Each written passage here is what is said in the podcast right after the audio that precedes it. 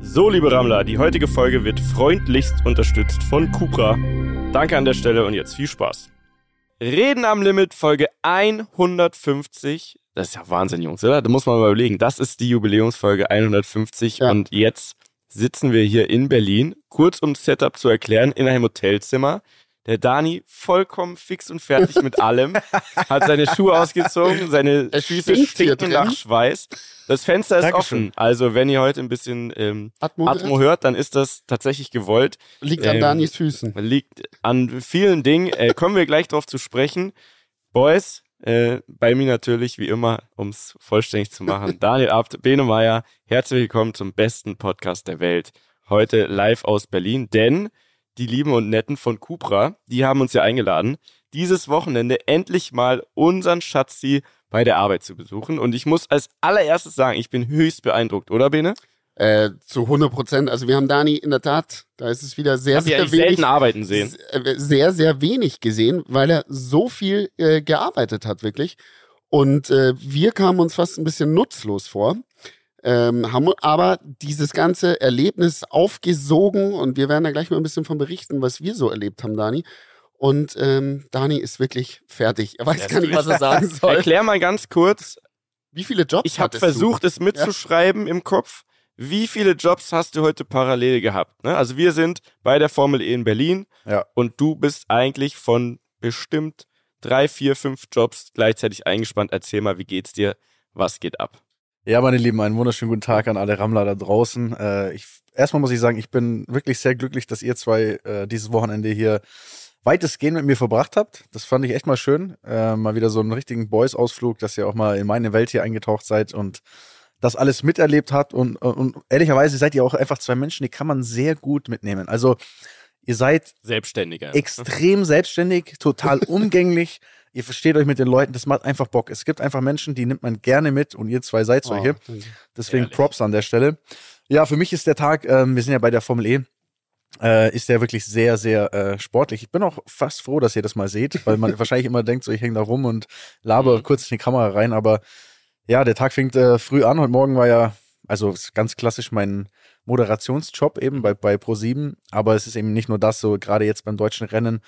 Äh, ich war für Hankook im Einsatz, mit denen habe ich jetzt, die, ich war für Cupra im Einsatz, habe da sehr viel gemacht. Daniel Brühl war vorhin da, habt ihr gesehen, kommen wir Na später klar, noch dazu. logisch. logisch. Ähm, ja, das, das Rennen an sich, dann natürlich haben wir das Team auch noch, wo man irgendwie auch dann versucht dabei zu sein. Ähm, ja, es ist einfach, es ist, es prasseln so viele Dinge ein und die, die letzten Tage waren echt, waren echt cool. Also Berlin ist ja für mich auch, äh, sag ich mal, deswegen was Besonderes, weil ich hier mal 2018 gewonnen habe. Und irgendwie habe ich das Gefühl, das hat mich so, das hat, dadurch habe ich so eine Verbundenheit mit diesem Ort, mit diesem Tempelhofer Feld, mit den Leuten da. Ich fühle mich da fast wie zu Hause. Das klingt Verstehe. absurd, aber es ist, es ist in gewisser Weise so, weil die Energie ist halt, wie wir oft so oft sagen, die Energie ist einfach krass. So für mich, das, was mir die Leute da geben und, und das, was man da sieht, die Menschen, die man trifft, das ist einfach wirklich besonders. Jetzt haben wir natürlich auch noch das große Glück, dass der Sommer quasi da ist. Also das ist ja fast Mallorca hier, was Ja. wir haben. Äh, traumhaftes Wetter und es macht natürlich so ein Event dann auch noch mal viel, viel geiler. Und dementsprechend, ähm, ja, konnte ich den Tag sehr genießen, auch wenn er sehr durchgetaktet ist. Aber mich interessiert eigentlich viel mehr, wie, wie, wie ist es für euch? Ich meine, ihr seid jetzt beide, seid ihr das erste Mal bei der Formel E beide? Oder? Na, ich war in New York äh, bei der Formel E. Stimmt. Ähm, und äh, hier jetzt das zweite Mal. Und Mieter, du warst das erste Mal jetzt, ne? Vom- Nee, ich war tatsächlich auch schon mal bei der Formel E genau hier in Ah. Tempelhof in Berlin, aber da konnte ich noch nicht so viel damit anfangen. Äh, da kannten wir uns eigentlich noch gar nicht. Welches Jahr war das denn? Das muss ich jetzt überlegen. Vielleicht, es könnte sogar sein, dass ich da war, als du gewonnen hast. Das hat mich einfach nicht interessiert. Also wirklich jetzt. Kann sein, ohne es böse zu meinen, kann sein, dass ich es gar nicht mitbekommen Krass. habe, wer überhaupt gewonnen hat. Ähm, erstmal muss man sagen, die Location ist natürlich Wahnsinn. Das ist, wenn wir nachher drauf äh, eingehen wollen, eigentlich ähm, der Unterschied zwischen Formel E und Formel 1 zum Beispiel. Das ist halt schon krass in einer Stadt wie in Berlin, ne, auf so einem alten Flugfeld, auf dem Flugplatz, äh, einfach eine Strecke aufzubauen, das Ganze drumherum zu nutzen, ist halt das ist mega geil. Ähm, bei dem Wetter natürlich Ja. noch geiler. Aber lass uns doch vorne anfangen.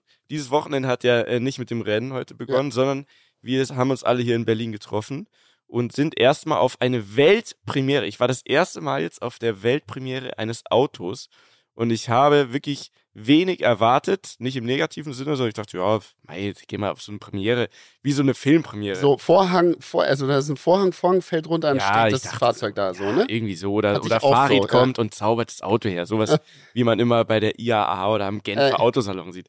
Aber ich muss sagen, wenn Filmpremieren so aufwendig Alter. gemacht werden würden, wie das gestern, also das war ja Next Level Shit. Und ich habe jetzt, verstehe jetzt viel mehr, warum du zum Beispiel so von Cupra schwärmst und, und mit denen viel arbeitest und viele andere auch. Weil, also das war wirklich, das war eine Nummer. Und da merkt man, dass da in jedem Detail, würde ich behaupten, nochmal 10% mehr Herzblut und auch Mut und sonst was drin steckt. Äh, die Sachen werden anders angegangen und äh, wir sind da gestern reingekommen, müsst ihr euch so vorstellen, in so eine ja, al alte Flughafenhalle neben dem neben der Formel E Strecke. Aber es fängt schon mal an, wie, wie, wie man da reingeht. Also Ja, das ist ja quasi, du gehst durch so ein Tor, das, das sind Haufen, ist Neon beleuchtet und dann gehst du quasi durch so ein, wie so ein Future-Tor und gehst dann ins Dunkle und Mhm. in diesem, dann gehst du einen Gang entlang und da ist wie so überall Laser und deine Schuhe schauen aus, als würden die leuchten. Bodennebel, Haze. Bodennebel. Haze. Mhm. Äh, krasser Techno. Also du kommst dir vor, als würdest du gerade ins Bergheim Also ein reingehen. DJ, Da war ein Da war ein genau, DJ, war ein ne? DJ Gang. nur für den Zwischengang, den hat man eigentlich krass. gar nicht gesehen. Ja. Der war so komplett im Dunkeln. Einfach nur, dass, wenn man reingeht, man auch schon mal ein Club-Feeling hat. Das meine ich eben mit so ein bisschen 10% mehr noch, ne? Alles, wo man denkt, ah ja, das passt schon so. Nee, lieber noch ein bisschen geiler machen. Und dann sind wir reingekommen in eigentlich sowas wie eine Art, wie soll man es nennen, wie ein Studio fast, ein Riesenstudio mit Riesig. unfassbar riesigen LED-Wänden mit krassem Content drauf, alles super hochwertig. Ne? Also müsst ihr euch vorstellen, wie äh, in einer anderen Welt. Ja, so Also Future-mäßig, ne? Ja. Da war in der Mitte, ähm, war quasi der DJ Eine DJ. oder DJ, Mhm. genau, und äh, 360, noch eine, ne? Also die zweite Die schon. zweite, ja genau. Klar. Und 360 Grad um einen in dieser Halle waren LED-Screens. Mhm. Und auf diesen LED-Screens war quasi ein Avatar oder eine, Mhm. eine, ja, ein Avatar von dem DJ, der DJ. Und dieser Avatar hat sich gleichzeitig bewegt wie der DJ. Also das war quasi eine Kopie, das haben die so gemacht, dass da eine Kamera auf den echten DJ, die Mhm. DJ waren. Und dann hast du ihn aber überall drumherum gesehen. Es war so abgefahren. Also eigentlich hat das Event halt dort stattgefunden, aber parallel auch in einer Art äh, Metaverse, ne? Ja. Kann man sagen. Ja, auf jeden Fall. Komplett verspult. Also das, das, hat, das hat mich erstmal sehr verzockt. Äh, überall stehen ähm, Autos rum, die es schon gibt und auch Mhm. das äh, so ein Formel E Auto und so weiter. Es gab sehr gute Drinks und und Essen. Ne? Snacks. Also Bene Boah. hat ungelogen, Bene, bevor du dazu gestoßen bist, Dani bestimmt schon 48 kleine Snacks Mit, mit gehabt. meinem Freund Tom Jungersdorf. Grüße an der Stelle. Er, er und ich haben uns da durchgesnackt. Absolut. äh, also es wurde sich wirklich bestens um uns gekümmert und dann ging es zu meiner allerersten Autopremiere, Auto-Weltpremiere vom Cupra Tavascan. Habe ich das jetzt richtig Das hast gesagt? du sehr gut Habe ausgesprochen. ich mir gemerkt sogar. Ja. ja. Das Hätte kann man sich auch merken. Das Auto ist auch Ja. echt schön geworden, muss ich sagen. Ja. Deswegen. Mhm. Ähm, und ehrlicherweise war auch einfach die, die, die ganze Aufmachung ähm, unglaublich beeindruckt. ne? Also nur damit ihr auch ein Gefühl kriegt, äh, kriegt Leute da draußen. ich, ich bin schon komplett. Entschuldigung, fast hast ich heute schon mal sehr viel kommentiert. Ne? ich habe schon so viel geredet heute, mein Kopf ist ein bisschen langsam. Aber ähm, das ist ja ein Event, das war jetzt nicht für uns, also es war jetzt nicht Reden am Limit-Event, ja, wir bauen mal eine Halle auf, damit Was? die 30 da austoben können, sondern da werden ja über mehrere Tage quasi im Rahmen der Formel E zuerst äh, Presse eingeladen, dann kommen die Händler, aus, aus aller Welt waren quasi Leute da. Ne? Und Mhm. wir eigentlich äh, mittendrin äh, zwischen all diesen Leuten, da waren natürlich auch alle Chefs von Cupra, äh, Ja, viele Leute von der Formel E, äh, mein Dad war auch da, ne, war Ach, auch, mit denen auch, wir sehr viel auch ein Spaß. sehr lustiges, Legende. auch Ja. ein sehr lustiges Gespräch, der war auch richtig gut drauf, muss man sagen. Meine Schwester, also es waren super viele Leute einfach da und ähm, ja, dann wird man quasi hineingeleitet in so eine Art, wie, wie nennt man das denn? Wie so, Kolosseum. ja, So eine, so eine, Ah, Eine- so eine ja, Mini-Arena. ne? Mini-Arena, ja. Ja, mit so einer, mit so einer Tribüne. Und dann müsst ihr euch vorstellen, drei LED-Walls, also eine in der Front und seitlich auch, die komplett aufeinander abgestimmt sind. Und eigentlich wie drei riesige Kinoleinwände. Ja. Mit dem krassesten Content, also mit die krassesten so Bilder, also Videos, Sound, der hat richtig geknallt. Das war wirklich, und ich kann das, ich beobachte sowas sehr und bin da so minimal im Thema, arschteuer. Deswegen so geil, ne? Also da haben wirklich, wurde gar nichts gespart. Äh, dann gab es noch so einen zweiten Vorhang, der runtergefahren wurde. Und dann haben wir endlich mal, also ich habe das erste Mal gesehen, so ein Hologramm. Ja. Ne? Also die, die Tochter von Will Smith hat für uns performt als Hologramm. Willow. Willow. Smith. Willow Smith. Ja. So krass. Also äh, abartig. Ich hatte, ich muss ehrlich sagen, kurz für eine Millisekunde habe ich mir noch gedacht, wie krank wär's, wenn das jetzt hochfährt und sie wirklich da steht. Aber also das, das war abgefahren. Super crazy. krass. Und dann wurde eben der Cupra Tavascan vorgestellt. Äh, und jetzt äh, liebäugel ich ein bisschen damit. Wann kommt er raus? Nächstes Jahr? Äh, ja. Das ist schon, also Vielleicht schon sogar Ende des Jahres. Ich muss gerade Sehr überlegen, die schick. anfangen. wahrscheinlich eher sehr futuristisch. Geile Lichter, geile LEDs, ähm, eine krasse Form. Sehr sportlich natürlich. Ich meine, ne, das macht der Cupra aus. Aber ähm, da bin ich jetzt ein bisschen angefixt. Ich weiß nicht, wie es dir geht, Bene, ohne Ja. Führerschein, aber Ich äh, auch. ich hätte Bock. Ich weiß nicht, ob man ist ja ein voll voll Elektroauto. Ja. Das heißt, äh, vielleicht ist es da anders dem Führerschein mal gucken. Was Auch, nein, ist- Bene, auch, auch, ist für, ein Auto. auch für ein Elektroauto brauchst Ja, du tatsächlich einen. Führerschein. Aber was ich ja so krass fand, man, man denkt, Vielleicht, wenn du es auf 25 km/h drosseln lässt, dann du Mofa. vielleicht fahren. dann Als darf man Mofa. fahren. Ähm, es ist ja nicht so, dass dann nur das Auto reinfährt, sondern davor äh, spricht der äh, CEO, Mhm. ähm, dann glaube ich der Head of Design. so. Designchef, Ding. Und, und das ist, das fand ich so krass, weil ähm, wenn man so eine Autofirma, sag ich mal, klassisch im Kopf hat, dann denkt man, da sind jetzt so, kommen so Typen im Anzug rein, ne? Aber die kamen da rein im, in, in der Lederjacke, Mhm. sahen aus wie Rockstars so und also es ist völlig abgefahren. Ja, man Voll merkt, krass. da wird einfach laufen gelassen. Da ist wenig dieses äh, Konzerndenken wie bei anderen vielleicht, wo man sagt, ah, nee, und keiner traut sich was, sondern wenn der Oberste, wie hieß er? Wayne. Wayne. Griffiths. Wenn dieser Wayne schon so cool ist, dann trauen sich die anderen auch so zu sein, glaube ich. Weil wenn keiner von oben sagt, ah, lieber nicht, dann, äh, glaube ich, entsteht so eine besondere Energie. Sie nennen es One of Us. One, of us. Ja, ist aber, ist aber gar nicht so leicht, glaube ich, gerade wenn man anfängt. Kann man ähm, nicht planen. Das muss das so zu machen. Ja. Da, da musst du dich schon aus dem Fenster lehnen, weil die Marke ist ja nicht, sag ich mal, von null weg entstanden, sondern ist ja schon im, im, im Rahmen oder im, in dem Konstrukt des VW-Konzerns mit drin. Das heißt, auch zum Beispiel der Tavascan ist ja auf Basis von einem ID4 und ID5 gebaut. Äh, also die sind in dieser Markenwelt mit drin, wo eben auch VW, Porsche und so weiter mit äh, Audi und so weiter alles dazugehört. Und jetzt haben die aber vor fünf Jahren ja erst diese Brand gestartet. Fünf Jahre, muss ich mal vorstellen. Krass. Das ist echt Das crazy. ist echt verrückt. Äh, ich meine, die Hälfte der Zeit haben wir zum Beispiel Podcasts aufgenommen, haben die, also haben die einfach Ja. Autos gebaut und ihre, ihre Sales Aus dem. Nichts. Genau. 500 Ja. Millionen. 500 Millionen jetzt War mittlerweile. Umsatz. Ja, das ist absolut richtig. Und Das hat er sich gemerkt. das hat er sich gemerkt, da hat er gleich große Augen bekommen. Stark. Und einfach dieser, dieser Spirit und dieses, dieses coole Denken und dieses auch frech sein und sich auch in so einem Konzern, sag ich mal, so ein bisschen anzuecken und zu Mhm. sagen, pass auf, wir machen das jetzt so. Das funktioniert natürlich auch nur, weil sie damit erfolgreich sind. Weil sie Ja. wirklich, wenn du natürlich den Erfolg hast, dann ist es schwer von außen oder generell schwer dagegen zu argumentieren Mhm. und zu sagen, hey, du musst jetzt auch mal hier einen Sakko anziehen oder du musst jetzt auch hier ein, Ja, ja. hochgestochen mit Krawatte dastehen, so ungefähr. Also ähm, das sind viele Dinge, glaube ich, die, die einfach zusammenspielen, dieser, dieser Barcelona-Spirit, dieses, ähm, ja, dieses, auch, dass man die Chance hat, so von Null zu denken, weil wenn du jetzt eine bestehende Marke sagen. bist, Mhm. ein Audi kann halt das neu nicht. anfangen, ja. Ein, ein ja. Audi kann das nicht. Die können nicht morgen einfach sagen, wir sind jetzt jemand komplett anderes und ja, ja. weiß ich mal, das nimmt denen dann keiner ab. Aber wenn du von, von Null das machst, ist halt geil. Das stimmt. Das ist sehr geil. Und es gab ähm, noch eine andere, ich glaube, Weltneuheit. Und da bin ich jetzt sehr gespannt, weil du durftest das schon machen, da bin ich sehr neidisch drauf. Und zwar ist es die Weiterentwicklung von Fahrsimulatoren, nenne ich es jetzt mal. Ne? Äh, man nennt es in Fachkreisen Exponential Experience ne? Showcase. Ja. Und zwar muss man sich so vorstellen, da ist ein riesen Parkplatz, nennen wir es mal, einfach nur Beton, ansonsten nichts. Man steigt in ein äh, Cupra Rennauto, in ein echtes Auto, setzt aber eine Virtual Reality Brille auf und fährt, also man fährt wirklich, nicht wie beim Simulator, du sitzt nur da, wie hier auf der Couch, sondern du fährst wirklich, siehst aber die virtuelle Strecke und also da bin ich sehr neidisch. Du hast das gemacht, ne? Ja, ich war ja am Anfang tatsächlich ein bisschen skeptisch, weil Ja. ich bin bei sowas immer so, ne, ah, Virtual Reality gibt selten was, was irgendwie jetzt mich so komplett kickt und ähm, Du hast ja Erfahrung mit Sim Racing. Ich wollte es jetzt nicht so sagen, aber äh, also, ja und nee, also du hast, du, ich- ah, ich du hast dich ja- wirklich selber reingesetzt. Das ich, ist doch schon mal ich, ich kenne ja, ich kenne ja diese Welten und ähm, und aus Erzählungen zumindest. Aus Erzählungen. oh Mann, ey.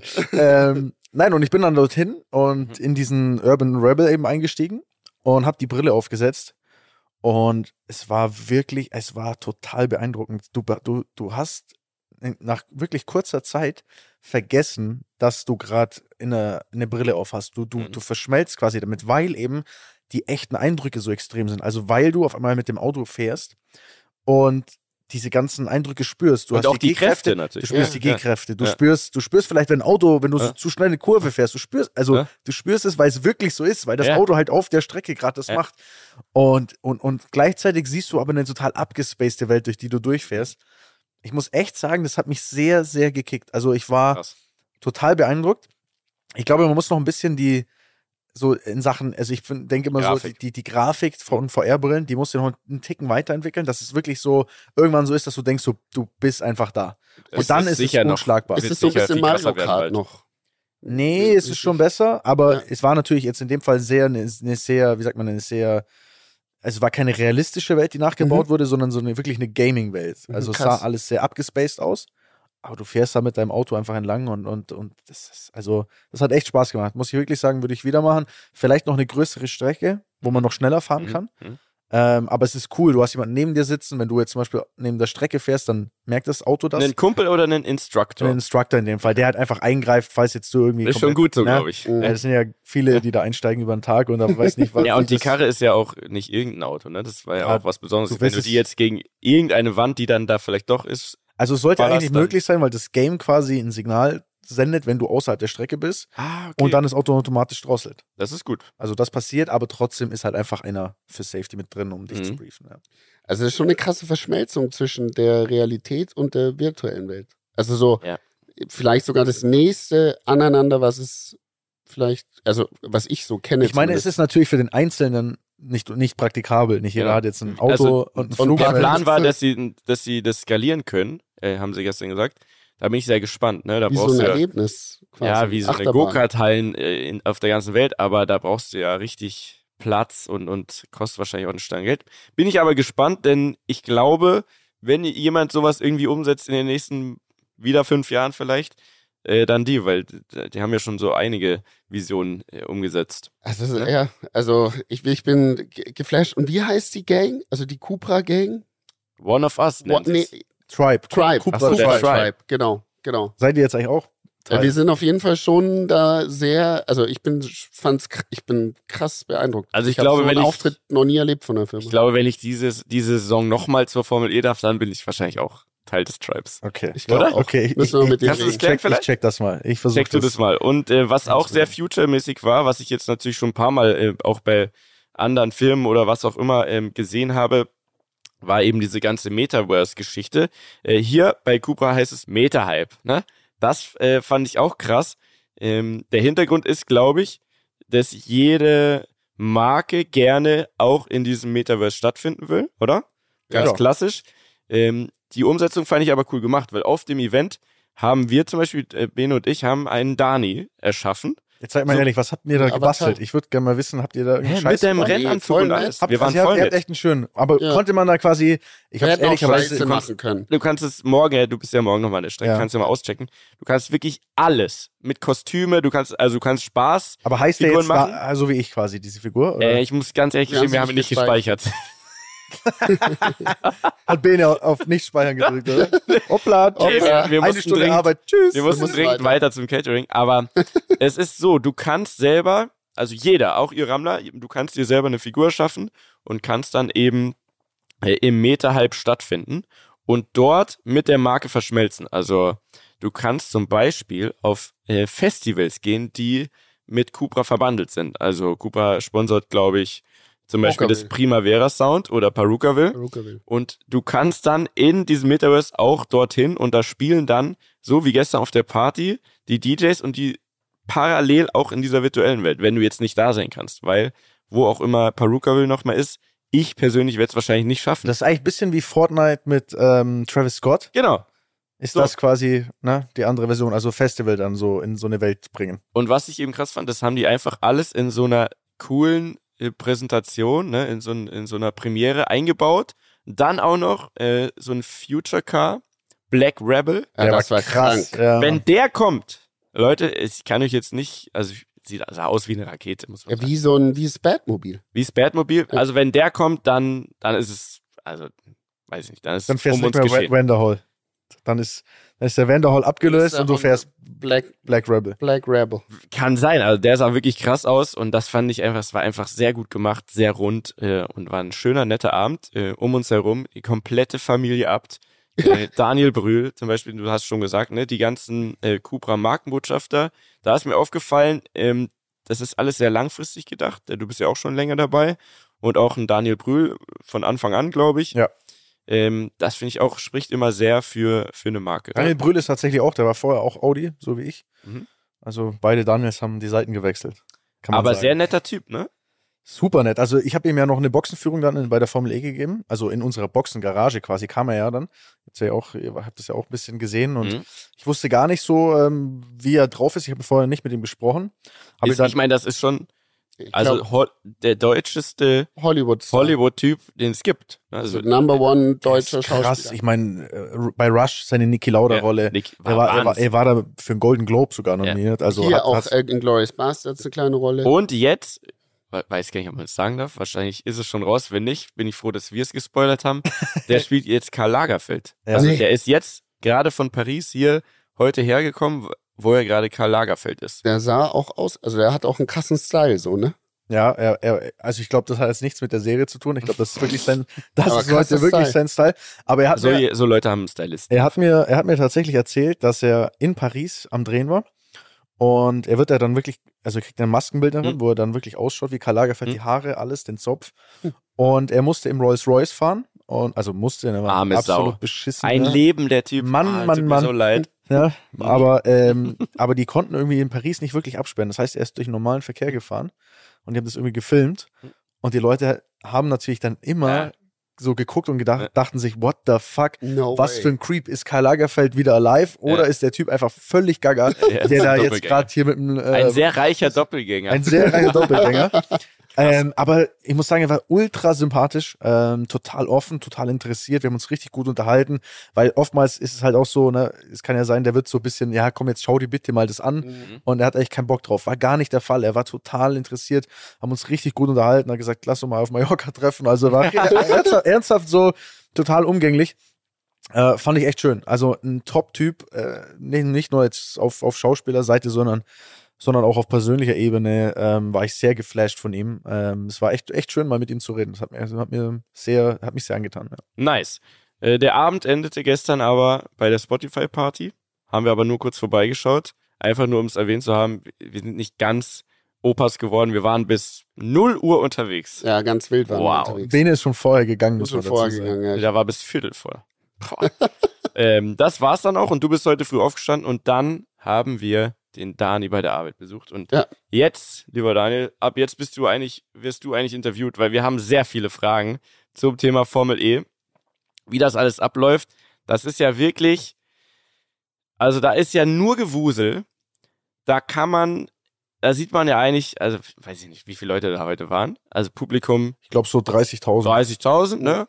Und nochmal gefühlt 30.000 Leute, die sehr wichtig umherschwirren und so tun, als hätten sie jede einzelne wichtige Aufgabe. Ich habe zum Beispiel gelernt, man ist nur jemand in diesem Rennzirkus, wenn man so eine Weste anhat. Eine, eine coole Weste mit coole einem Weste. Logo von deinem Team. Und weißes Hemd. Weißes Hemd ist. Golfhose. Dunkel. Golfhosen äh, und diese On. On, on Cloud, on On- Running. On-Schuhe sind On-Schuhe. sehr präsent im Fahrrad. also wenn du das, wenn du das hast und dann noch so ein Lanyard äh, um, um den Hals, sehr wahrscheinlich, dass du überall reinkommst. Es gibt einfach so ein, so ein, das ist der Look. ja, so ein Formel E-Style. Ich glaube auch in der Formel 1 ist das der Look. ist halt so diese Teamkleidung, ne? Die muss so funktional sein irgendwie.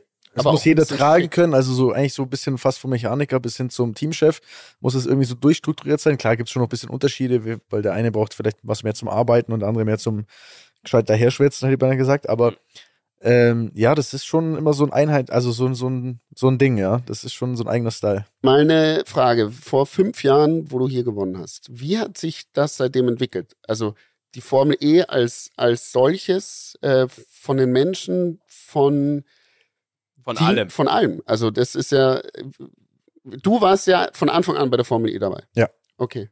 Wie ist es heute im Vergleich zum Anfang? Also ich sag mal, als ich gewonnen habe, war ja, war ja jetzt auch nicht der Anfang. Da hat sich die, das war die vierte Saison damals, da hat sich ja schon ein bisschen entwickelt.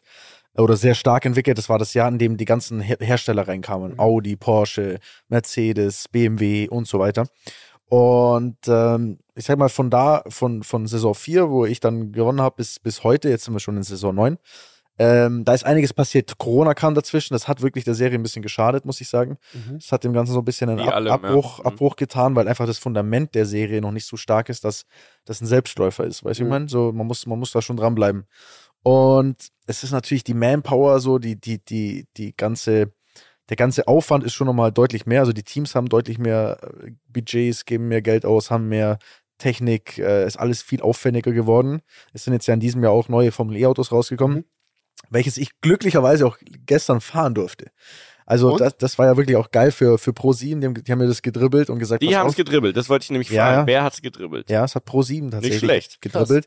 Ähm, es gibt ja dieses eine, sag ich mal, Showcar, in dem ab und Mhm. zu mal so Gäste herumfahren, da kam, keine Ahnung, Cara Delevingne oder so, oder wie, wie die alle heißen und die lassen Ist es ein Zweisitzer oder was? Nee, es sind eins, die sind selber, fahren selber. Die durfte Cara fahren. Delevingne ist in London selber mit, also nicht mit dem, sondern mit dem Vorgängermodell. Aber sowas. Aber selber Krass. gefahren, ja. Und ähm, ja, die werden dann schon die Power drosseln und so, das machen die schon. ne? Also da macht ihr mal gar keine Sorgen. Ja. Ähm, aber die haben mir das Auto hingestellt. Ich habe mir endlich mal wieder einen Anzug machen lassen Geil. weil der alte passt ehrlich gesagt nicht mehr und da steht auch Audi drauf, ist auch nicht mehr so passend. und ähm, ja, bin das erste Mal wieder in einen Anzug rein, schönen Cupra-Anzug, also so wie unsere Teamanzüge anziehen und äh, aussehen und ja, bin dann wieder eingestiegen und ah, es hat sich irgendwie geil angefühlt, mal wieder da drin zu sitzen und bin dann vier, fünf Runden gefahren. Ähm, es war eigentlich eine Aufnahme fürs TV halt, Mhm. dass wir das dann einspielen können. Äh, es war, es war geil, dieses Feeling mal wieder. Das glaub ich. Wirklich. Also ich habe das Gefühl, man verlernt es nicht. Also ich habe Mhm. relativ schnell wieder ein ordentliches Niveau gehabt, so. Natürlich jetzt nicht, äh, sag ich mal, Competitive, auf Spitzenniveau, aber jetzt auch gar nicht mein, also habe ich jetzt auch gar nicht probiert oder darum geht's ja auch gar nicht, aber einfach, dass man so auf einem ordentlichen Niveau Auto fahren kann, das ist gleich wieder drin und es war echt spannend, das dann, das dann auch zu fühlen, vor allem wie anstrengend auch die Lenkung ist, krass. Boah. Alter, ja, es ist wirklich wahnsinnig, wie an. es- Ihr glaubt nicht, Gibt's da keine Servo? da gibt's keine Servo und muss bedenken, es haben sich in diesem Jahr Gibt's schon wirklich keine Servo? Nein, Mann, es haben, es haben sich in diesem Jahr Hä? schon zwei Fahrer die Arme, die Hände, also die Arme gebrochen. Weil es so gegengeschlagen Weil Nein, die- verarscht du mich, oder? Ich, ich schwöre es dir, aber Wieso es, gibt's denn keine Servo? Das ist doch alles hochmodern, es elektrisch, gibt in sonst fast was. allen Formelserien keine Servolenkung. IndyCar hat keine Servolenkung. Warum? Weil das äh, zu viel Gewicht Ich hat? weiß oder was nicht, weil man wirklich es nicht einbauen will, weil es zu, weil, weil die zu geizig sind, das einzubauen wahrscheinlich. Also eine Formel 1 hat eine Servo. Ach so, okay. Die haben das. Äh, sonst wirst du sterben in der Formel 1. Ich meine, was bedeutet denn überhaupt Servolenkung? Bedeutet ja, dass da noch so ein kleiner Motor drin ist mit ganz vielen so Rädchen, der die Übersetzung ändert, oder? Das ist halt ja, die leichter ist fällt, halt, oder? ist halt eine, eine, also eine hydraulische äh, Servolenkung meistens, wo du dann halt einfach die quasi genau das macht. Also du hast ja dann ähm, quasi keinen direkten Draht. ist nicht mehr mechanisch, einfach Genau, du bist direkt nicht direkt mit der Lenkstange verbunden, Mhm. sondern halt noch was da drin, was dann eben dafür sorgt, dass das viel, viel leichter geht. Okay. Und ähm, das hat man eben nicht. Also in der, in der Formel E hast du eine direkte Lenkstange quasi.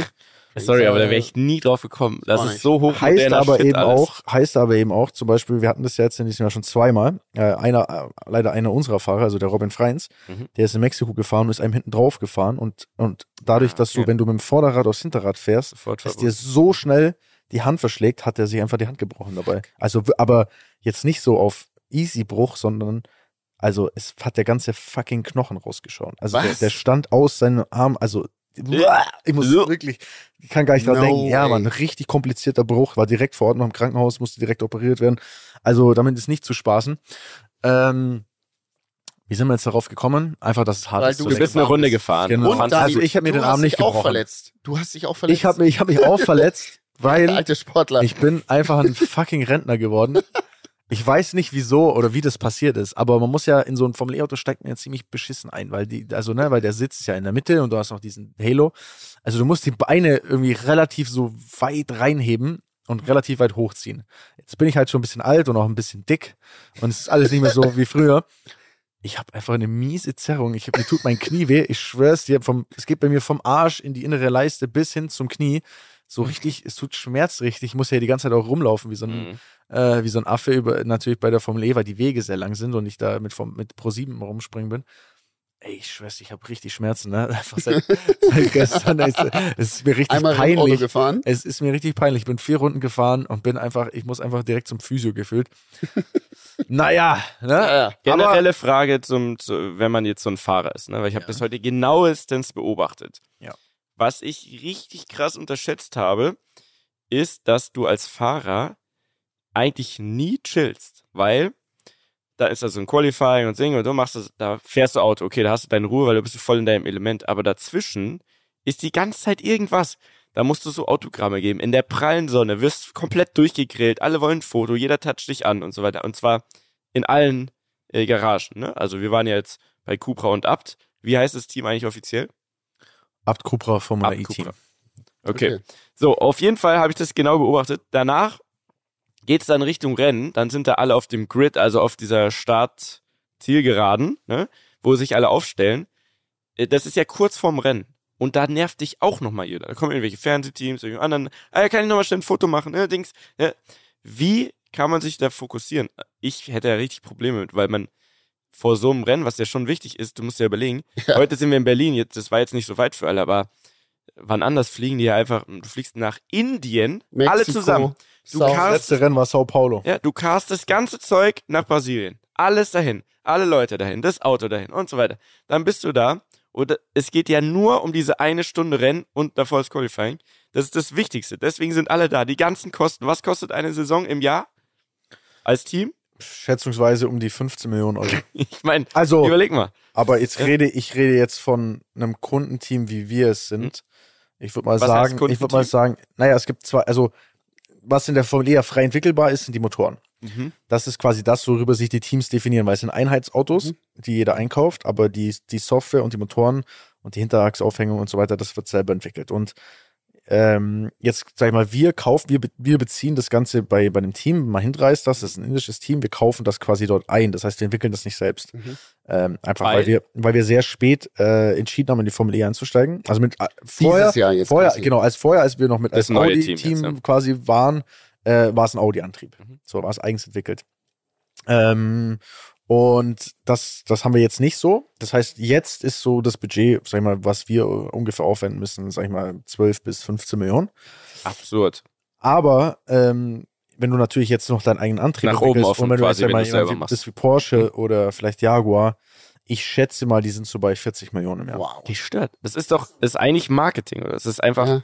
da, da kannst du ja gar nicht plus machen, oder? Das ist eigentlich ein, eine gute, Du Plattform. investierst in deine Marke natürlich, Ja, ja. okay, du krass. versuchst natürlich, dass das, was du da machst, dafür sorgt, dass mehr Leute deine Produkte kaufen, weil alles andere.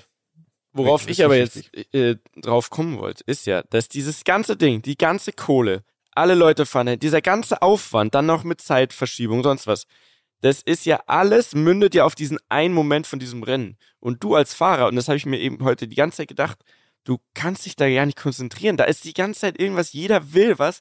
Es ist arschheiß, es ist nur Stress und dann musst du auf einmal von Performen. jetzt auf gleich eine Stunde lang perfekt performen. Erzähl mal aus deiner Erfahrung, wie, wie macht wie schafft man das? Weil da, ich glaube, ich, ich würde es nicht packen. Ja, das ist ja wirklich das, was, äh, was es so schwierig macht. Also zu, jetzt aktuell ist es so, am Freitag ist ein freies Training und dann am Samstag Mhm. ist freies Training zwei Qualifying-Rennen. Zu meiner Zeit war beide freie Trainings, also war alles am Samstag. Also du, Wow. bist, du bist in der Früh, teilweise sind wir irgendwie um 7.30 Uhr irgendwie oder um 7 Uhr oder was nicht mal hell, sind wir freies Training 1 gefahren.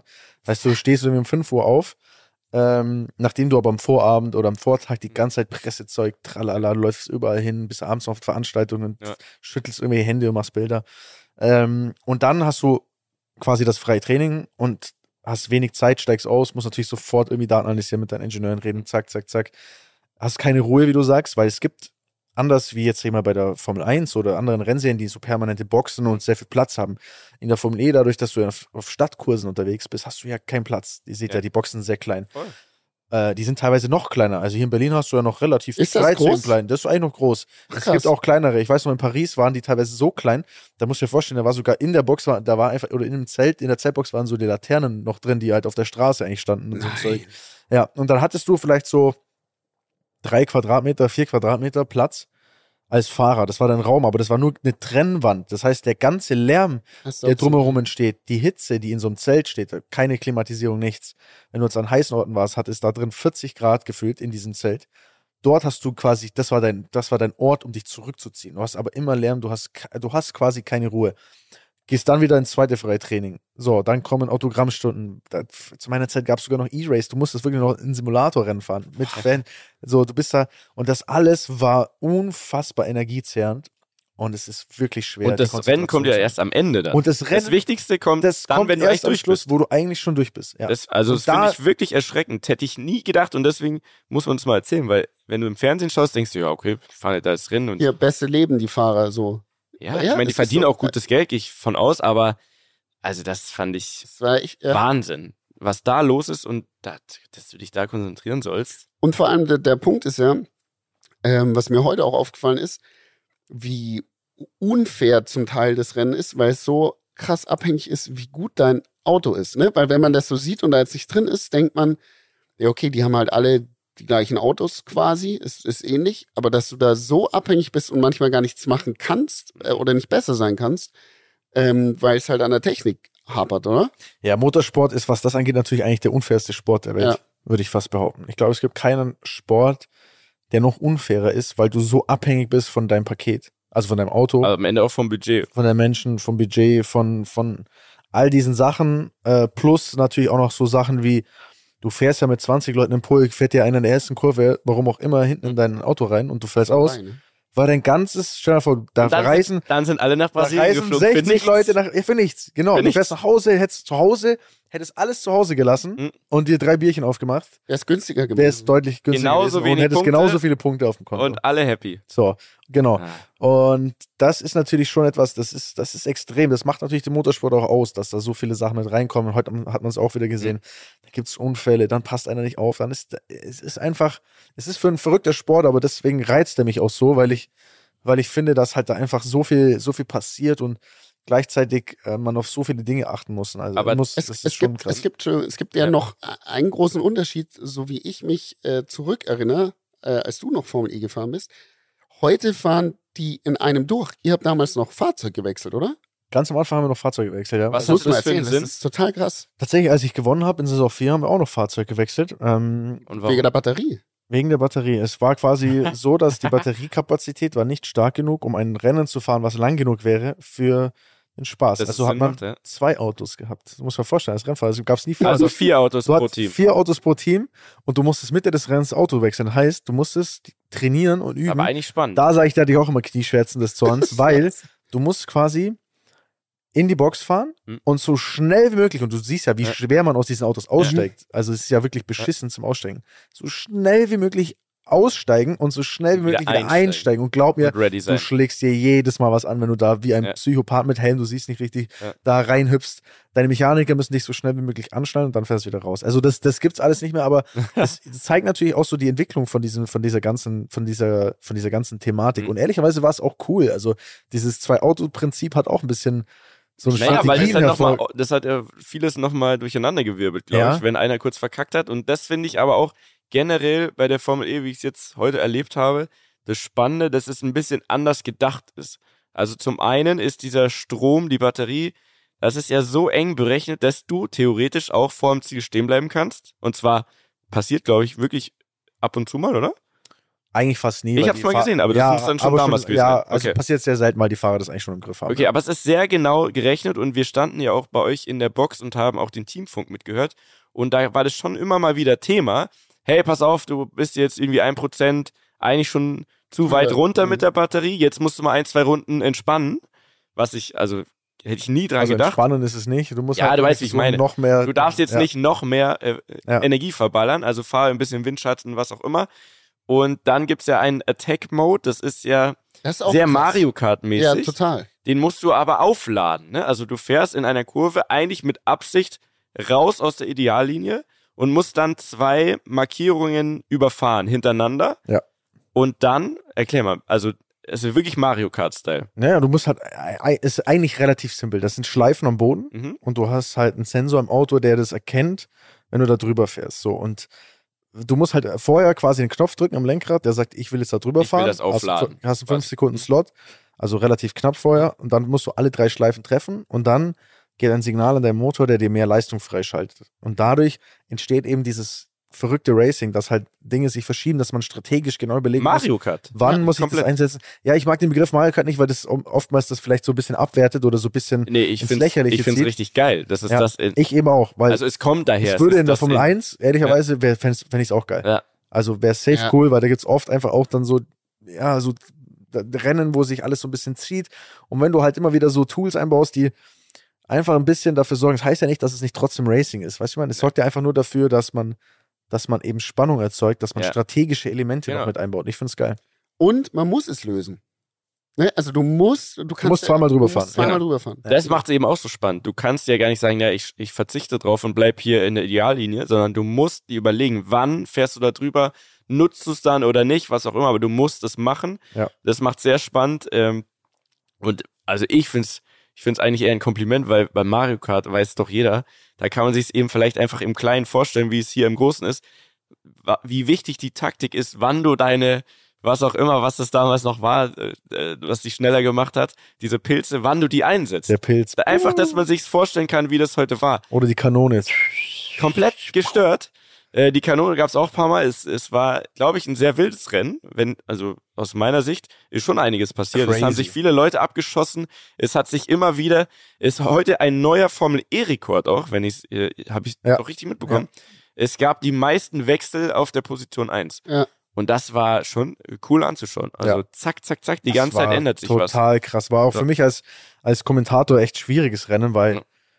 So viel passiert ist, Ja. dass du nicht hinterherkommst. Ja. Also du bist gar nicht in der Lage, irgendwie eine Situation Du, zu beschreiben. die arbeitest was nächste, auf, passiert schon nicht. No chance, kommt die nächste, bam, gibt's eine Verschiebung, erklärst gerade, warum der in Führung ist, ist Ja. ja. schon wieder Vierter. So.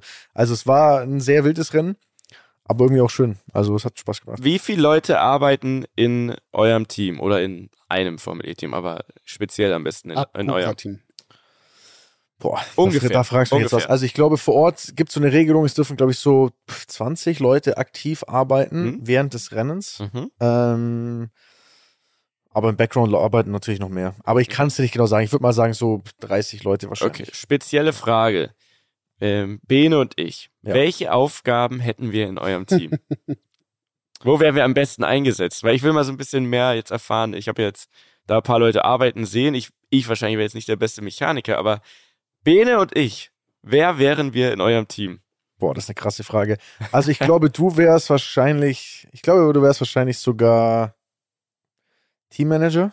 Geil, Mhm. Ja. korrekt, finde ich Ja, gut. Also, du, bist- das heißt nicht der Chef, also der Hm. Chef ist nochmal drüber, Hm. aber der Teammanager ist der, der die Leute koordiniert. Ja. Also, wo er dann sagt, pass auf, Leute, hier, das, das, das. So wie hier. Tobi. So und so ein bisschen, ja, so, ja, kann man Wie sagen. Tobi. So wie Tobi eigentlich heute im, im Mediabereich. Ähm, macht der Teammanager, kümmert sich um alles, schaut, dass alles passt. Ich wäre Teammanager. Kann Ich ich, glaub, gut du wärst- du wärst. Teammanager. Gut, ja. Ich glaube, Bene, Ich bin kein guter Mechaniker. ja, aber du wärst ein sexy Mechaniker.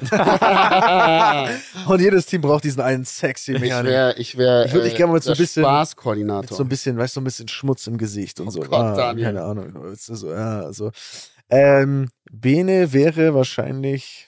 Fürs Catering zuständig. Bene würde wahrscheinlich das Catering machen. Boah, ich weiß es nicht. Also ich würde, ich glaube, ihr würdet beide eigentlich auf die gleichen Positionen Okay. passen. Ich glaube, ihr habt beide wenig Ahnung von Technik. Ja, Ja, abs absolut. Ähm, Ja. Nee, da würde ich es, glaube ich, anders machen. Ich würde Mhm. Bene macht Teammanager und du machst die, du machst, du kümmerst dich um, ums Mediale. Okay, Oh, du musst, du bist, gut. musst die Fahrer betreuen in Gut, medialen Sachen und so weiter. Das macht mehr Sinn. Okay, ähm, ich habe noch eine Frage. Ja. Dann, danach bist du dran, Ben. Ich weiß, du hast dir sehr Ich viele Fragen, Fragen, überlegt, ja, ja. weil ähm, wir, wie gesagt, schon den ganzen Tag fachsimpeln, wie wir dir das alles aus der Nase ziehen können. Frage. Ich weiß nicht, ob du das mitbekommst, aber es würde mich sehr interessieren. Und wenn wir jetzt Teammanager wären, äh, habe ich nämlich vorhin überlegt, wie man das denn hinkriegt. Schau mal, man schickt das ganze Team immer um die ganze Welt. Wenn jetzt mal ähm, ein paar Rennen hintereinander die Ergebnisse nicht so sind, egal warum jetzt, ne? Der eine, da wirst du rausgekickt, kannst gar nichts dafür, dann gibt's mal einen Fahrfehler oder die Leistung passt auch einfach nicht vom Auto, was auch immer. Dann baut sich ja schlechte Stimmung auf. Das kennen wir alle, ne? Mhm. Selber von der Arbeit, was auch immer. Wie schafft man's, die Jungs und Mädels im Team, wie macht ihr das? Gibt's da ein paar Ansätze? Wie schafft man das, dass die dabei bleiben, motiviert bleiben äh, und einfach auch Bock haben, diese, diesen Rennzirkus ist ja wirklich für mich ist ein Wanderzirkus. Ist es auch. Es, ja. ist, ja. es ist ja vollkommen eigene Welt. Äh, da muss man aber auch Bock drauf haben. Das ist ähnlich wie auf Tour sein mit Musikern oder so. Wie schafft ihr es, die motiviert zu halten? Gibt es irgendwie äh, Ziele, die man steckt? Wenn man die erreicht, dann macht man eine Party. Wie ist das bei euch? Ich glaube, das ist die schwierigste Aufgabe, die es wahrscheinlich gibt. Und es Mhm. ist wahrscheinlich aufs Leben sehr stark übertragbar auch. Ja. Weil es ist für jeden, äh, für jeden persönlich ist es, glaube ich, leicht, ähm, Spaß zu haben oder glücklich zu sein oder, oder alles easy zu sehen, wenn eben auch die Wenn's Dinge läuft. laufen. Hm? Ne, das, Ja. ist, das ist leicht. Das kann eigentlich so gut wie jeder. Es gibt ein paar Leute, die können auch nicht mal das in, in, enjoyen, aber genießen. aber ich sag mal, die meisten, die meisten können das.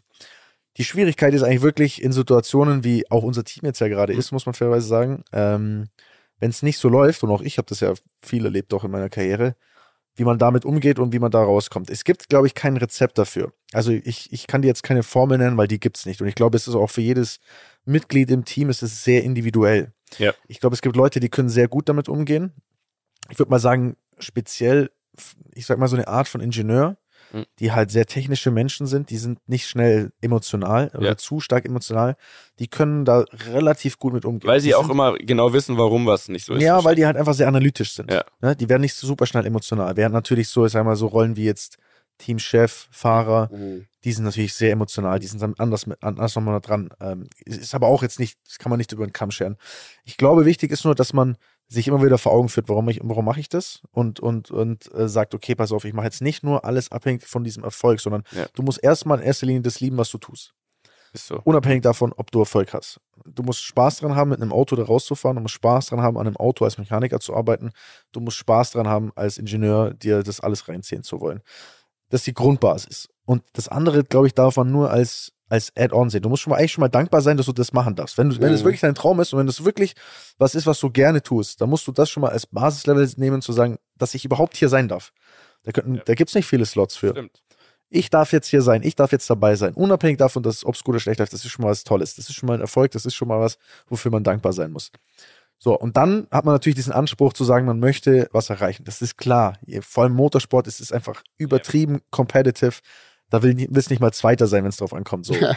Und dann muss natürlich schon der Anspruch sein, das zu erreichen. Aber man darf eben nicht in das verfallen, dass man zu schnell aufgibt, dass man zu schnell demotiviert ist, dass man sich auch einredet innerhalb vom Team, ne? so, ah, du bist schuld, du bist schuld. Mhm. Ich kenne das auch aus meinen Zeiten, dass es natürlich Phase gab, wo es super geil läuft und alles ist super und du kommst nach Hause Ja, und jeder ja, sagt, ja. du bist toll. Aber gerade wenn es dann halt scheiße läuft, auch jeder anfängt so umzusticheln, hintenrum die Schuld am besten auf den anderen schieben. Das bringt alles nichts. Ich glaube, jeder muss dann bei sich selber überlegen, was, was kann ich jetzt noch besser machen. Manchmal gibt's halt auch, manchmal ist man auch gefangen. Ich meine, äh, bei uns jetzt dieses Jahr ist halt einfach so, wir haben einen Antrieb, der nicht so konkurrenzfähig ist, wie wir das gerne hätten. Weil Und ihr ihn zukaufen musstet und nicht selbst entwickeln konntet. Ja, vielleicht hätten wir es selbst noch schlechter entwickelt, wer weiß, oder Ja, noch viel ja, besser. ja. Das kann man jetzt so wahrscheinlich sagen, aber wir sind einfach aktuell nicht in der Position, um, um, um vorne mitzufahren. Und die, also die Situation, die kann man, die kannst du nicht über Nacht ändern. Und es ist natürlich super leicht, jetzt zu sagen, ja, scheiß drauf, man, ist alles beschissen. Ja, so. eben, ja. Aber man muss trotzdem einfach Vollgas geben. Und wenn am Ende nichts mehr rauskommt und man zumindest Vollgas gegeben hat, dann kann man zumindest sagen, okay, pass auf, innerhalb der Möglichkeiten, die ich hatte, habe ich alles gegeben. Das he- heißt nicht, dass es gut ist und dass man jetzt das toll reden muss, aber man kann dann, glaube ich, für sich selber sagen, ey, pass auf, wir haben alles gegeben. So, wir können uns jetzt, ich muss jetzt nicht mehr einen Vorwurf machen, dass ich das und das nicht gegeben habe. Und ich glaube, das ist, das ist einfach wichtig in einem Team. Und gerade bei uns, ich glaube, es ist noch ein sehr familiäres Team. Der Spirit ist schon so, dass man wirklich einfach versucht, so ein gemeinsames Ding da zu haben. Alle sind sehr eingeschworen und alle oder die meisten wissen ja auch schon, wie Erfolg schmeckt. Also es ist ja, Ja. nicht so, dass man das nicht kennt. schon mal dran gekostet. Jeder hat es schon mal bewiesen, jeder hat schon mal dran gekostet. Das ist nicht so, dass es ein Haufen Idioten sind. Es sind sehr gute Leute. Aber auch das, glaube ich, ich glaube, es ist sehr charakterzeichnend. Ich glaube, dass es vielleicht auch, so doof es klingt, ich sage immer bei mir, die Jahre, die am beschissensten waren, habe ich am meisten geprägt, Ja. charakterlich. Ist so, ja. Man will es zwar nicht, und am liebsten hättest du, dass es jeden Tag geil läuft und dass jeder sagt, du bist ein geiler Typ.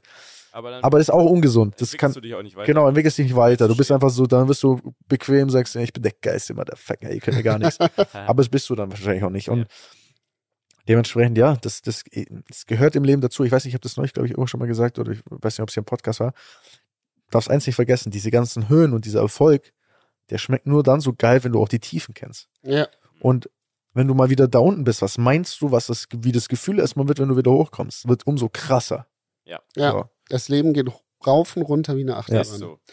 Ich habe noch eine Frage, weil jetzt von außen betrachtet würde man meinen, ähm, Formel E im Gesamten ist äh, eine riesen Marketing-Geldverbrennungsmaschine. Ne? So würde man, so sieht es zumindest aus, weil es ist so krass, was da aufgefahren wird. Und wie funktioniert das Ge Geschäftsmodell Formel E an sich? Also klar, Teams kaufen sich ein, Teams haben ihre Kosten und alles drumherum ver veranstalten die alle Rennen selbst, das heißt, oder, oder vergeben die Lizenzen, verkaufen die TV-Rechte. Womit wird da Geld generiert? Weil das ist ja ein, ein unfassbarer Aufwand. Ja, es ist ein Riesenapparat. Also ich glaube, es gibt verschiedene Geldeingänge. Einmal natürlich die Teams zahlen Mhm. Lizenzgebühren, dass sie dabei sind. Wie, wie hoch sind die? Das weiß Weißt ich ehrlich gesagt nicht auswendig. Ähm, dann hast du natürlich Sponsoren, Mhm. Also Bandenwerbung, TV-Werbung, Namenssponsoren.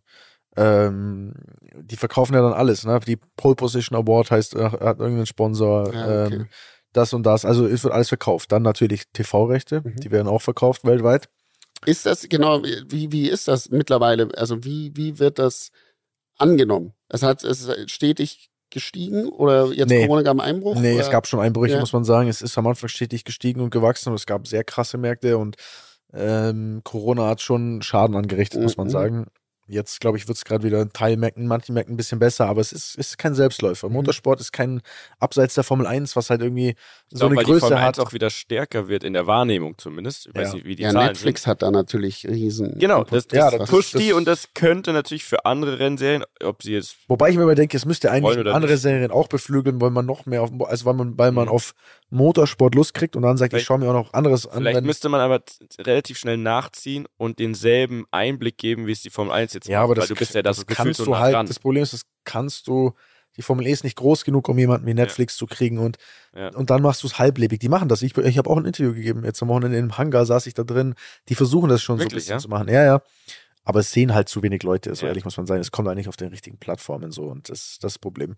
Ähm, Ist ja, aber, aber so ich meine, es sind ja viele, es sind ja viele Sponsoren dabei. Ähm, Boss ist ein Sponsor äh, von dem Emotion Club, du hast ABB, du hast Heineken, du hast also es sind schon einige, einige große Namen, glaube ich, die da, die da mit dabei sind. Auch viele saudische Firmen, muss man sagen, die da, die da mit einsteigen und Sachen machen.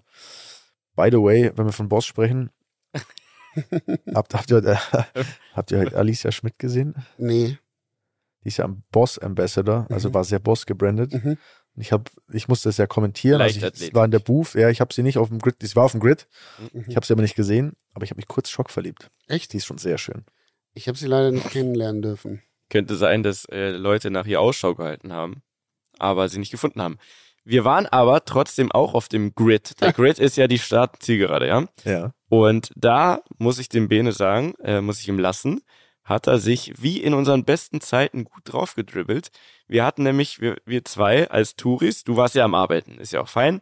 Wir sind ja pflegeleicht, wir kümmern uns selber, haben wir gesagt. Da haben wir einen Sticker organisiert, dass man da drauf kann. Ja. Hatten eigentlich ausgemacht, ich nehme den, dann gebe ich den wieder ab und äh, wir können Bene reinholen.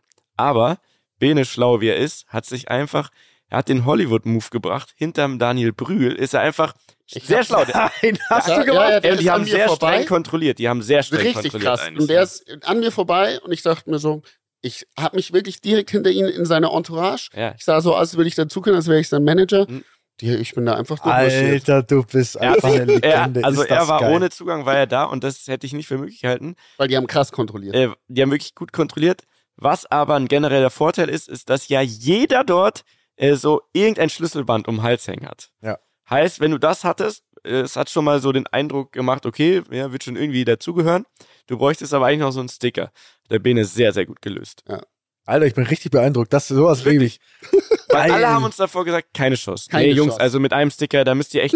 und bitte macht es nicht zu auffällig, wenn ihr den dann untereinander tauscht, weil wenn man da auffliegt und so, da kriegt man echt Probleme.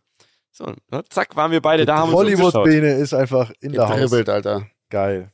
Das ist echt herrlich. Ey, und dann sind da einfach gefühlt, keine Ahnung, 1000, 2000, 3000 Leute um diese Autos rum. Habt ihr denn sonst noch wen gesehen, so der euch aufgefallen ist? Irgendwelche Persönlichkeiten, irgendwelche Ähm, Leute? Habt ihr einen Fahrer getroffen, den ihr gut oder scheiße fandet? Also, irgendwelche? Jo Oder Giovanni Elber. Ah, Giovanni Elber, der gesehen? Legend. Ähm, dann hier dein, dein ähm, Icke? Icke. Icke, ja, der hat ja Icke mit dir auch gedreht, genau. oder? Ja, genau. Der wird ja auch überall erkannt. Ähm, Ähm, Frau Kaiser. Andrea Kaiser. Also eigentlich erzählt jetzt eine ganze Crew auf von Ja, ran. ich wollte gerade sagen, ja, die kenne ich jetzt Die schon. kennst du alle. Äh, ein Kameramann. Matthias und, Kieling? äh, ich habe wenig Promis gesichtet, Ja. aber ich hatte auch gar keinen Blick dafür, weil ähm, ich hatte am Anfang Kennst du, sorry, kennst du Nathan Adams, Evans, äh, Adams? Äh, Nee. äh, keine Ahnung. äh, irgendwie. der, ja, das ein ist Sänger oder so. der, Das ist, Was was ist das für ein Song? Ich kenne den nicht. Äh, Wellerman oder so heißt der. ja? Das, ja, der war sehr erfolgreich. Ich, ich kenne ihn aber auch nicht. Musste dann googeln. Ja, der der ist hier aufgetreten. Dialekt, Alter. Boah. Habt ihr Junge, mit dem gequatscht oder? Der war, also die haben den interviewt quasi. Mhm. Also, und, und ich habe das nur im TV gesehen dann. Der war halt so, wie nennt man denn das? Halt so wie der so irischen Dialekt, oder? Ja, Ist Irish. So, Irish, mate. Alter Vater ist das. Fucking Irish, mate. Ja, Der, crazy. der habe ich nicht ist der gesehen. Ire? Ich weiß nicht. Auf jeden Fall einen fiesen Dialekt gehabt. Äh, Ähm, was, Was? mir noch auf, Entschuldigung, Bitte? was mir noch aufgefallen ist, ist, dass die Formel E extrem kinderfreundlich ist. Weil es ist nicht laut. Nein, Jetzt ohne kommt's. Witz. Warte, warte. Ah, ich hab doch was Sau. vorbereitet. Es ist nicht Erklär laut. mal. Das heißt, du, wenn das Rennen ist, du kannst dich unterhalten, du, du, bei der Formel 1 oder auch DTM, Aber so ehrlich, ist es so- ist schon Sound da. es ist ein, ja, es ist wie Ja. Bienen. Und Was? Wie Bienen. Wie Bienen. Ja. weil ich natürlich investigativ unterwegs bin, habe ich für euch alle Rammler, da habe ich mich nämlich mal zwischen zwei so Zelte gesneakt und stand dann alleine neben der Strecke und dann habe ich gedacht, so, und jetzt nehme ich mal auf, wie das Ganze klingt, weil Formel 1 ist ultra laut, weiß ich. Alle äh, generellen Motorsportarten mit Verbrennermotoren. Und hier hört sich das Ganze so an.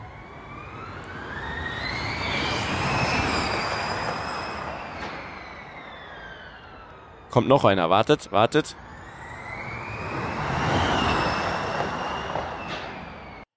Schon geil.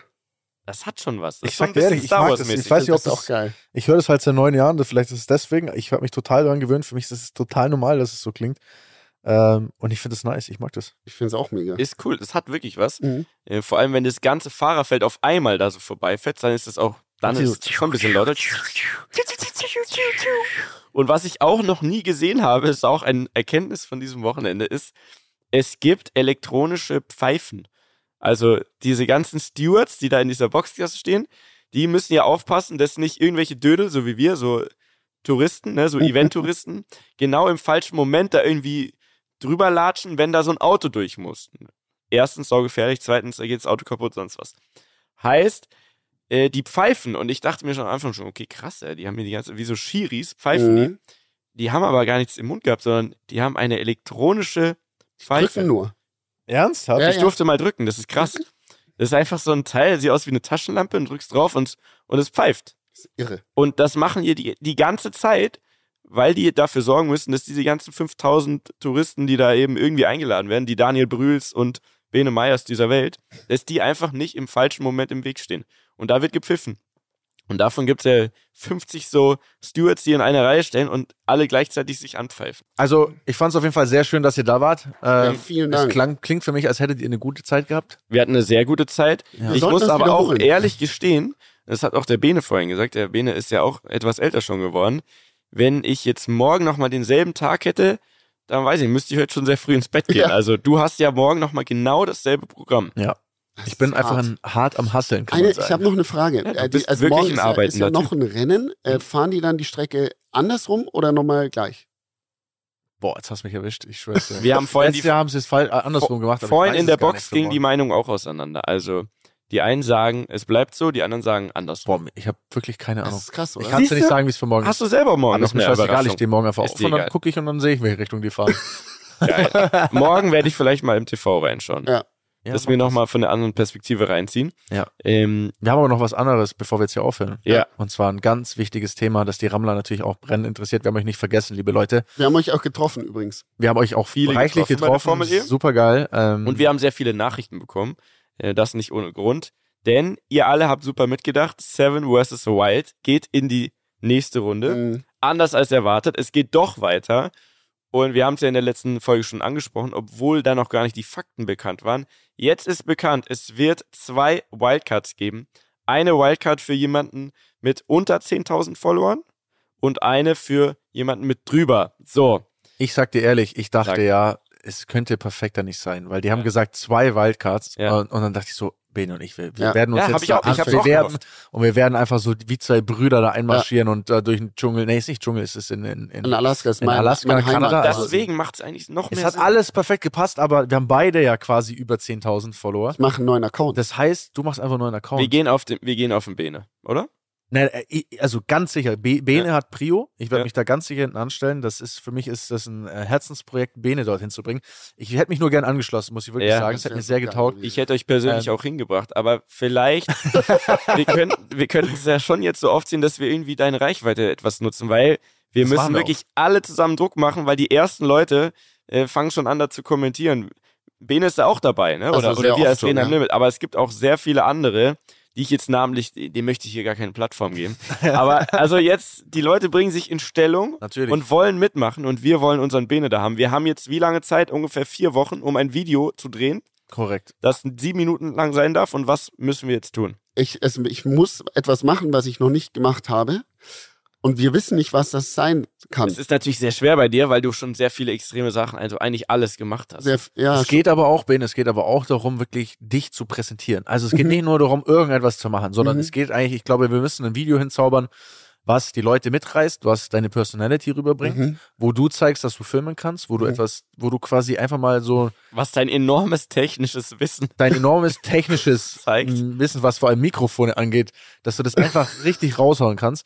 Und ich glaube aber, dass wir das hinkriegen. Ich würde meinen YouTube-Channel zur Verfügung stellen, Ich Das ist doch mein Wort. Ich, das, Das ist echt krass, um, ja. um dich dort zu pushen, um dich dort zu präsentieren. Mhm. Ich würde meine Kamerateam und meine ganzen Jungs zur Mhm. Verfügung stellen und äh, Schnittressourcen, weil ich wirklich äh, von Herzen möchte, dass wir das hinkriegen und ich glaube, Mhm. das kann auch klappen.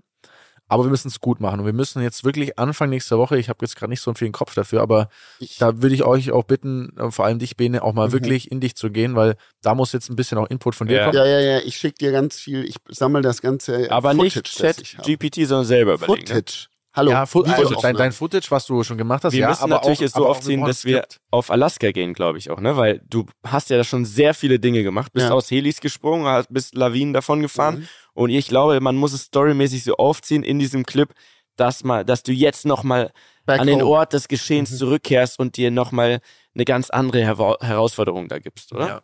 Aber ich glaube, die Karten oder die Chancen stehen gut. Also die, die Vorzeichen passen sehr gut, Mhm. Ähm, vor allem zu dir und, und ich glaube, dass wir da wirklich äh, was, was reißen können, aber wir brauchen eben eine gute Videoidee, wir müssen ein ordentliches Skript schreiben, wir müssen uns wirklich überleben, sieben Minuten ist nicht lang. Mhm. Wie, was packen wir da rein? Wie bringen wir da möglichst viel von dir als Mensch unter? Wie können wir denen zeigen, dass du was auf dem Kasten hast, dass du auch ein sympathischer Typ bist? Also du musst versuchen, einmal, Sympathisch einmal sein. sympathisch, du musst einmal versuchen, sympathisch zu sein, Okay. Bene. Ähm, dass eben nicht nur unsere Rammler, die ja jetzt schon auch schon mit den, mit den Hasenpfoten scharren, dass nicht nur die geil drauf sind, sondern wir müssen eigentlich mal eine ganze YouTube-Community mit draufbringen und dann auch noch, ich schätze, wir werden sehr viele Leute erreichen, die auch gar nicht jetzt, sag ich mal, mich schauen oder vielleicht uns hören.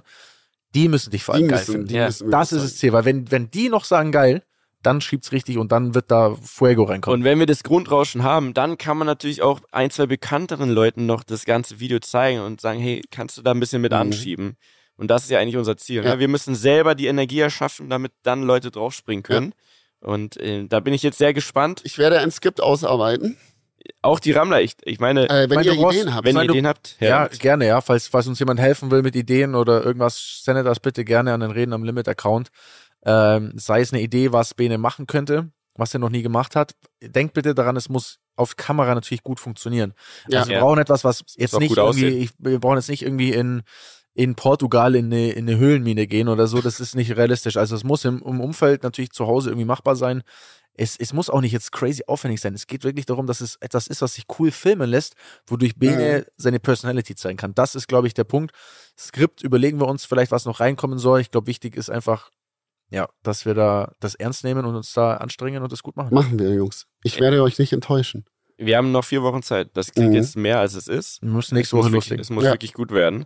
Äh, herrlich, Boys, nach Kempten. das war die 150. Folge. Checkt ihr das Krank. eigentlich? Können, Das wir, so können wir schön. da noch mal einen Moment inhalten? 150 Folgen haben wir uns schon gegenseitig vollgequatscht. Krass. Das Herrlich, das war eine gute Zeit, oder? Ja, eine gute Zeit, ja. Ich hätte es manchmal nicht gedacht, dass wir auch nicht. 150 Folgen schaffen überhaupt. wenn ich überlege, wie, wie damals bei Felix Neureuter saßen und, und Benes Mikro nicht an war zum Beispiel, also hätte ich nicht gedacht, dass wir das gemeinsam als Team in unserer Partnerschaft, in unserer Beziehung überstehen. Wir Ja. haben es überstanden. Aber Doch dick und dünn. herrlich. Geil. Das ist sehr schön. Ja, auf die Jungs, nächsten 150. Auf die nächsten 150. ich fahre jetzt heim. Ich gehe ins Bett. Dani geht ins Bett, äh, Bene genießt noch noch in einen Berlin. Tag Berlin. und nächste Woche fangen wir von vorne an. so machen wir es. Herrlich. Bis dann. Let's go. Dieser Podcast wird produziert von Podstars bei OMR.